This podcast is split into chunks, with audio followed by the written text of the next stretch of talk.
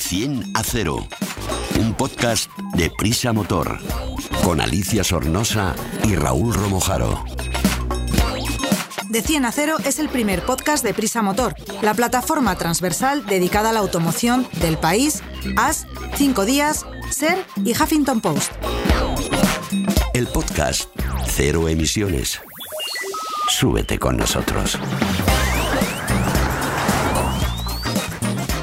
Estamos en plena primavera y el color de las flores es maravilloso. Después de un invierno casi casi en blanco y negro porque no ha nevado mucho, Empezamos junto con Raúl Romojaro, que lo tengo aquí al ladito, subdirector del motor del grupo Prisa.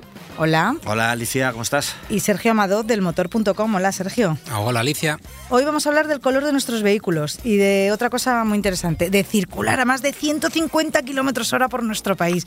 Ya me está poniendo Sergio Caras diciendo que te van a pillar, Alicia. Pero legalmente, legalmente. Legalmente, sí. Bueno, lo quería dejar un poco así de misterio. No, nosotros siempre legal. Me acelero, si es que... Venga, empezamos. Más que tecnología, más que eficiencia, más que conducción, más que seguridad, más que un podcast de motor. Raúl, vamos a hablar de los colores. Está claro que los colores claros disimulan la mugre en los coches, en la carrocería, esto de toda la vida. Mm. Siempre se ve más sucio un coche negro que uno blanco, aunque no sea la realidad.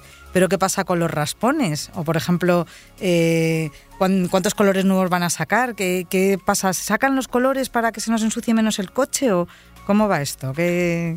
Del Pantone. Hemos, hemos eh, recopilado en el, en el motor.com un estudio de una empresa de pinturas, precisamente. Nosotros siempre intentamos recurrir a los que más saben de, de, este tema, que son los que tienen la información más precisa, que se llama Axalta, y han hecho un estudio, como, como mencionaba, de, de los colores de los coches, cuáles son los más proclives a cuando sufres un, un típico arañazo eh, se, vea, más, eh, también qué colores son los más utilizados en, en, los automóviles en el mundo. La verdad es que tiene, tiene bastantes conclusiones interesantes. Y la primera de ellas, que mencionabas tú, la de la, la de la mugre, es cierto que los colores como el blanco principalmente y los colores vivos son los que tienen ventaja, porque la luz del sol incide de una forma que permite disimular mejor las rayaduras y la suciedad que se haya depositado en la carrocería. Ah, bueno, para los que no les guste mucho lavar el coche, que lo compren en colores claritos. Claro, porque los negros, los colores oscuros, hace que cualquier desperfecto salte más a la vista por lo tanto, tendremos, si queremos tener el coche medio bien, pues llevarlo más, fácil a, más fácilmente a reparar y también pues lavarlo con más frecuencia. Bueno, esto casi casi ya lo sabíamos, pero vamos a ir un pasito por delante. Y esto ya ahí me voy a meter de pleno. Mm. ¿Influye en nuestra seguridad el color de la carrocería? Pues está claro que en una moto lo que más llama la atención es el casco, que de ahí esa moda de ponerse esos cascos horrorosos de color flúor que a mí no me gustan nada. Pero ¿qué pasa con los coches? Sí, es evidente. Un, determinados colores se ven a mayor distancia, son más llamativos y, hacen que otros conductores, el entorno, incluso peatones, pues puedan apreciar la, presencia de ese vehículo. Eh, al igual que el caso anterior, los colores como el blanco, el amarillo o el gris, plateado, decimos gris plateado, gris clarito, el gris oscuro no, porque casi se confunde con, con el asfalto. No serán eh, los que mejor sean, son percibidos en la carretera eh, por el resto de los, de los conductores. En el, en el, sentido contrario, volvemos igual que en el caso anterior. Las tonalidades más oscuras, por motivos evidentes, se verán peor y sobre todo pues con condiciones de, luminosidad delicadas, o bien por la climatología o bien en las horas del día en la que no, no hay tanta luz y un coche gris oscuro o negro, sobre todo si como algunos conductores todavía siguen olvidándose de que las luces eh, de posición no están de adorno. En el texto, bueno, ya es verdad que casi todos los coches ya las llevan integradas, de, bueno, los coches modernos, quiero decir, no estos coches que andan por España que ya sabemos que tienen más, más de 15 años, eh, los coches más o menos modernos, pues ya automáticamente al, poner el coche en marcha se encienden esta luz, pero si no es así, se ve un coche negro fatal. Eh, la seguridad también es el calor o el frío en el coche, la fatiga. ¿Qué tiene que ver con esto los colores? Eh, como bien dices, el, ambiente que tengamos dentro, de, dentro del automóvil influye de manera muy significativa en, la, en la conducción. Y es un caso similar a los dos anteriores. Eh, al final, la forma en la que la luz incide en, en, la chapa, en la carrocería de los vehículos, pues afecta a muchos condicionantes y uno de ellos es este. Los colores claros eh, reflejan mejor el calor del sol y por eso son eh, más aconsejables para los climas eh, más calurosos. Ya vemos en Andalucía, las casas no están pintadas todas de blanco por casualidad. No. se hace porque retienen menos el calor. además, en este caso, al, al coche a calentarse en menor medida, lo que ocurre es que seguramente la exigencia que, tengamos de aire acondicionado sea menor, con lo cual pues ahí también podemos eh, ahorrar un poquito. Y como decíamos en nuestro podcast anterior, la batería de nuestro vehículo durará más en un, en un coche de color claro porque se calienta menos. Sí, efectivamente, lo que hablábamos antes de que el calor afecta, afecta mucho a, las baterías, pues en este sentido, si el coche está en la calle de forma recurrente, pues le va a venir mejor que tenga una temperatura eh, más baja. En el mismo sentido, pues volvemos igual. El negro, las pinturas oscuras, lo que hacen es atraer más los, las radiaciones exteriores. Eh, el coche se sobrecalienta. Entonces, bueno, pues en invierno, al entrar el coche, pues estará un poquito más calentito si le da el sol. Pero en verano ya sabemos que un coche negro oscuro, cuando nos mm. subamos, pues puede ser un, horno, ¿no? Un Entonces, de mariscos. Hay que elegir un poco. Si vives en el sur o en una zona de mucho calor, un coche negro, evidentemente, no es muy buena idea. Está claro que en nuestro país usamos mejor los colores claros, ya que no hace tanto frío y sin embargo hace un calor asfixiante en verano. Pero eh, ¿cuesta más un color que otro? Ya sabes que yo siempre voy a la pela, parezco catalana. No, no, haces, haces muy bien, todos nos tenemos que preocupar de esto porque a la hora de comprar un coche son muchos los aspectos a tener en cuenta. Hay pinturas especiales que requieren una elaboración mayor, como los acabados metalizados, las tonalidades de color mate, que en una época que estaban muy de moda, incluso siguen estándolo porque quedan muy chulas, las nacanadas.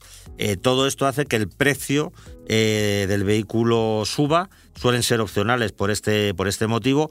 Y ojo, porque no es solamente que vayamos a pagar más a la hora de comprar el coche, eh, sino que el seguro, al ser más cara la pintura, al ser más cara su reparación y en definitiva a ser más caro el coche, también nos va a subir puede ser más o menos significativo, pero tengamos en cuenta que algunas pinturas eh, en los seguros no, no, las, no están muy bien vistas y si no las aceptan es con una póliza elevada. Bueno, ya me imagino yo el BMW ese que hay que le cambia el color dependiendo de uno donde lo mire, ese debe costar una pasta. Imagínate, imagínate luego reparar si tienes, bueno, que es bastante frecuente cualquier tipo de, pues en, raspón. En un garaje que se mueven las columnas. Que se mueven las columnas habitualmente, eh, pues tienes un rasponcito, imagínate reparar eso, al seguro no le hace ninguna gracia. Vamos. ¿Y por países qué prefieren en Europa? ¿Cuáles son los colores que más usan fuera de nuestro país?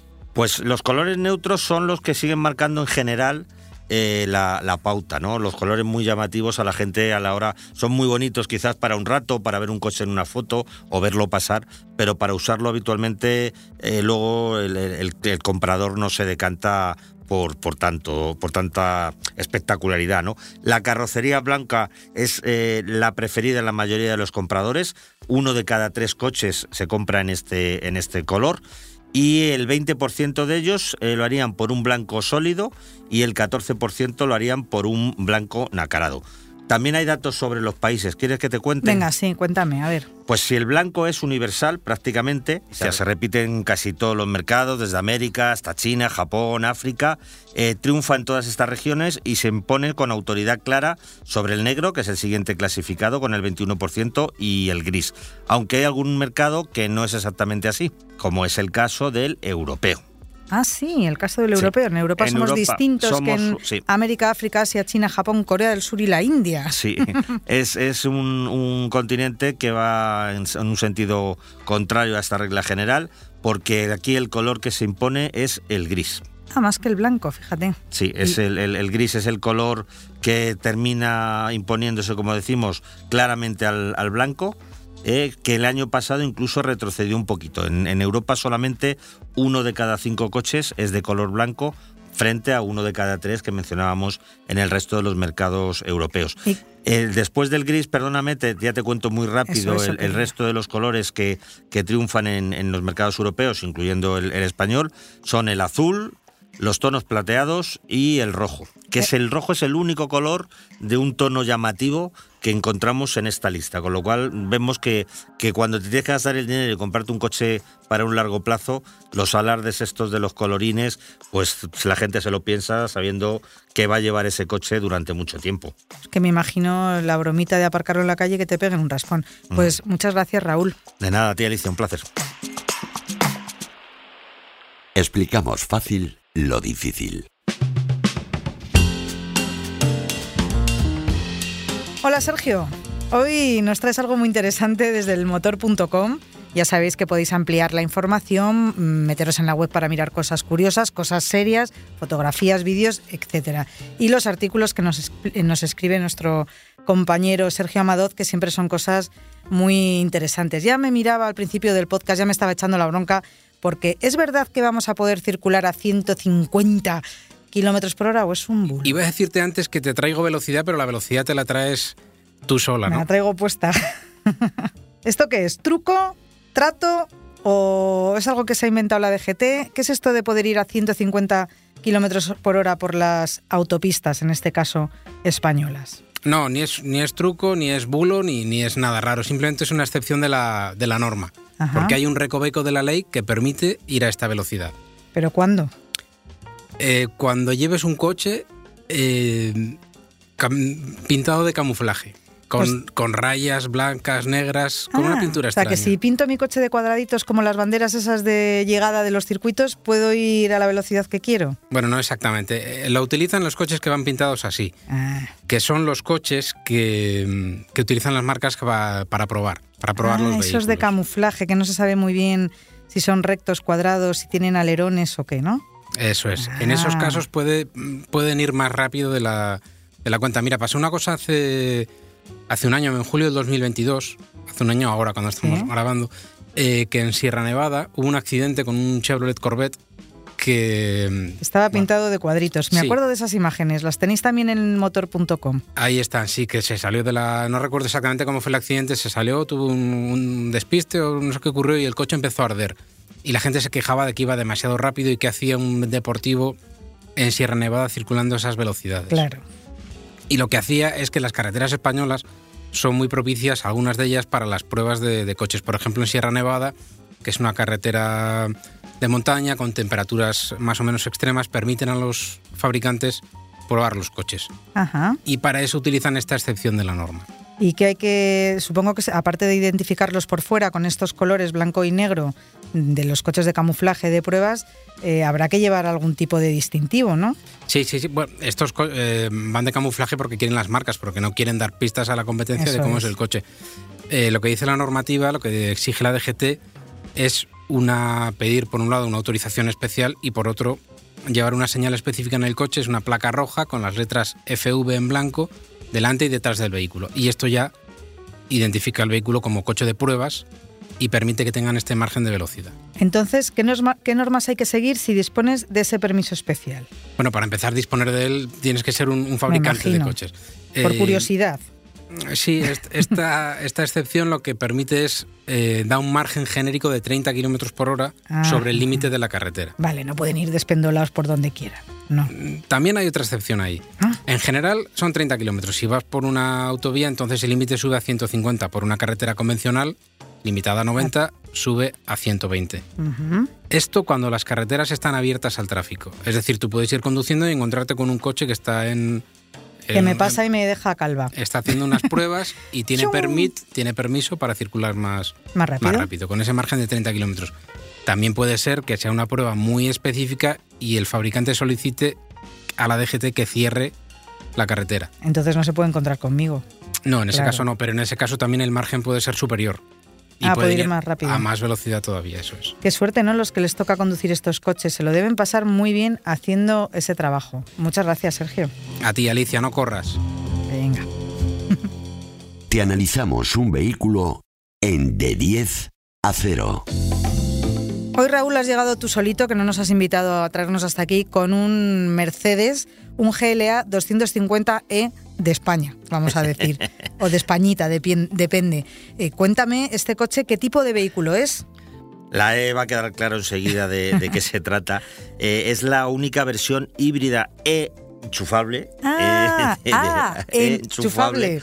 en la gama en la gama GLA, que es el, el todocamino de dimensiones compactas de, de Mercedes. Es uno de sus modelos más populares porque la verdad es que eh, tiene un, un diseño muy atractivo, como veremos ahora, y ha sido renovado no hace demasiado tiempo, con lo cual está teniendo bastante aceptación en el mercado. Pues nada, hábleme, háblame de eso. ¿Qué caracteriza su diseño y carrocería? Como decía, es eh, la puesta al día, pero bastante profunda del modelo original. Eh, tiene un diseño, en mi opinión, mucho más atractivo, mucho más resultón, también más dinámico. No es que sea un coche deportivo, pero lo ves desde el exterior y, sí que te da la idea de que, de que es un coche co- con, aspiraciones.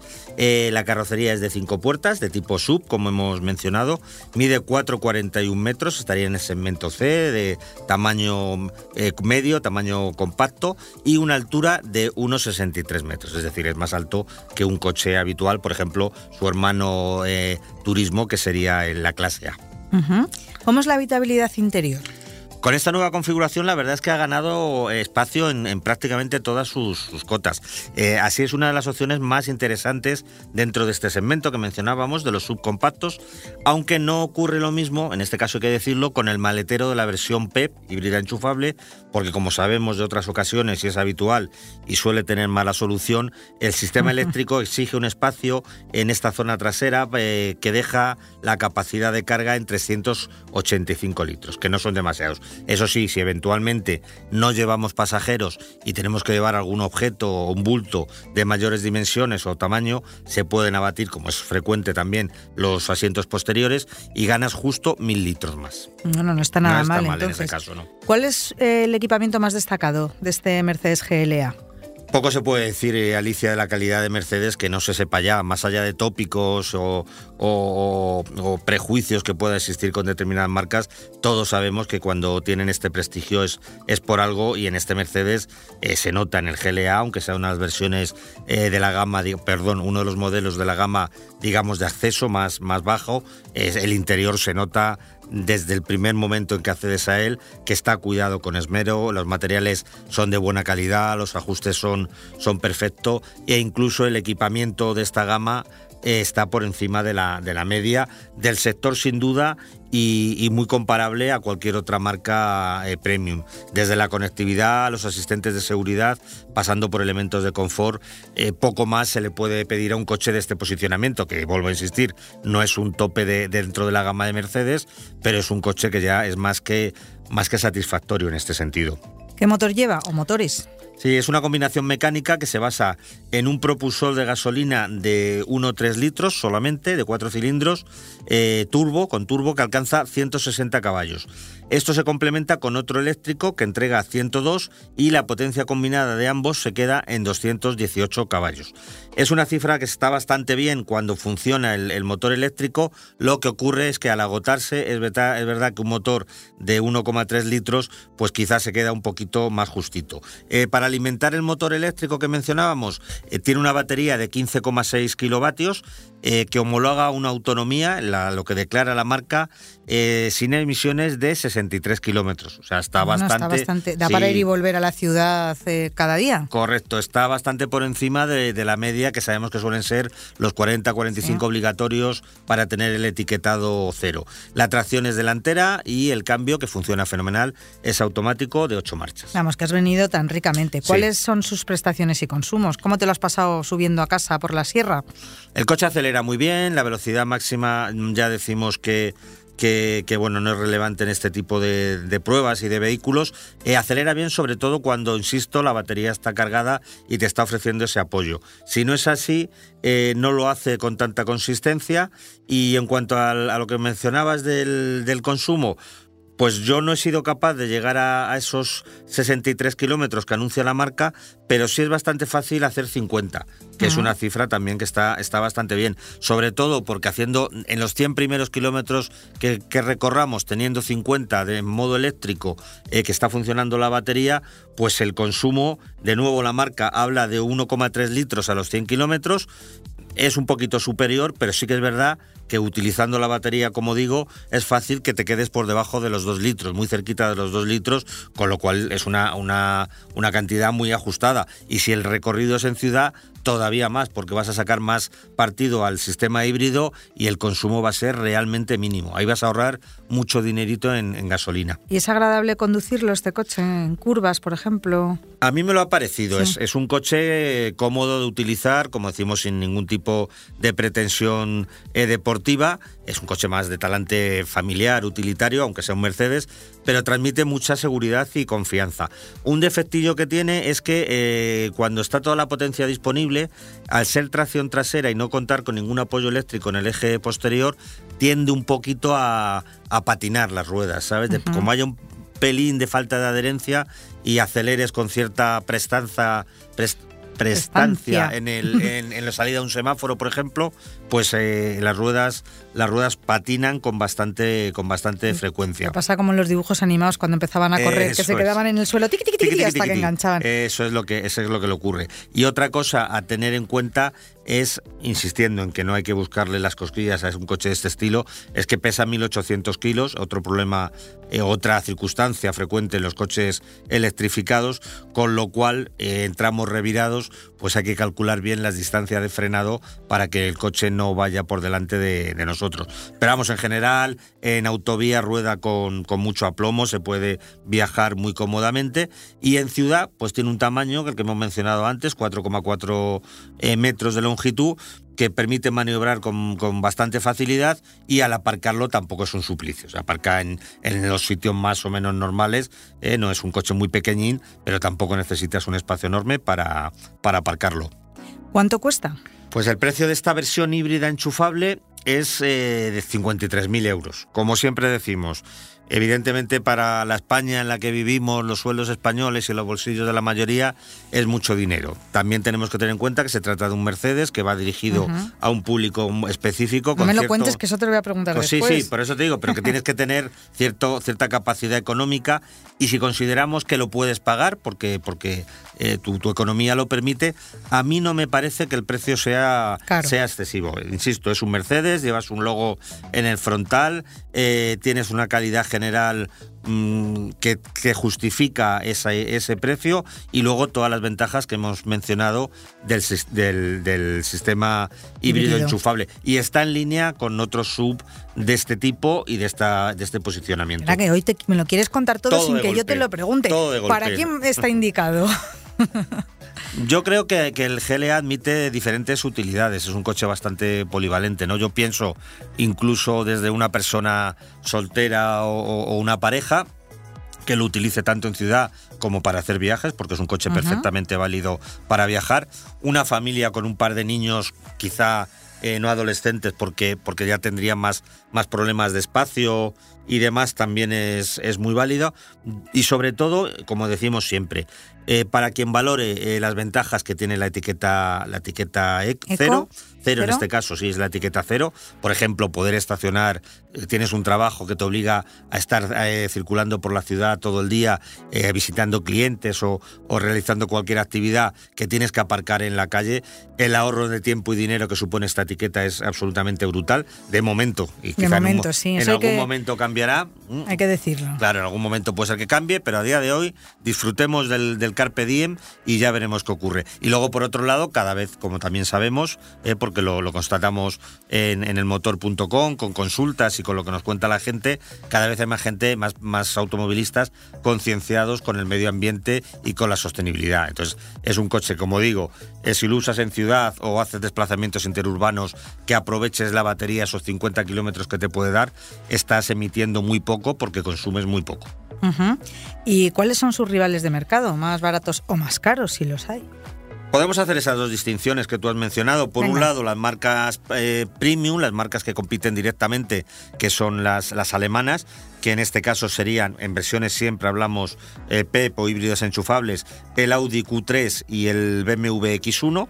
Y luego bajando un poquito en el escalón de precio, las marcas generalistas ofrecen opciones, pero tampoco te creas que la diferencia de precio es abismal. Hay, hay un, pequeño margen, pues no sé, podríamos decir de un 10%, un 8, un 10%, en el que se incluirían coches también muy consistentes, muy solventes, pero que quizás no tienen ese halo de, como digo, de prestigio que pueden tener BMW, Audi o el Mercedes que nos ocupa, que serían, por ejemplo, el Hyundai Tucson o, su primo de, de grupo, el Kia Sportage, un Volvo XT40, un Cupra Formentor o el más popular Peugeot 3008. Bueno, pues no está nada mal, muchas gracias. A ti, Alicia, un placer. Pues hasta aquí los minutos del motor que os harán llegar, no sé si antes al trabajo o a casa, pero que mientras los hacéis estáis muy entretenidos. Si os ha gustado, suscribiros y pasar la voz, que se entere hasta tu vecina del quinto.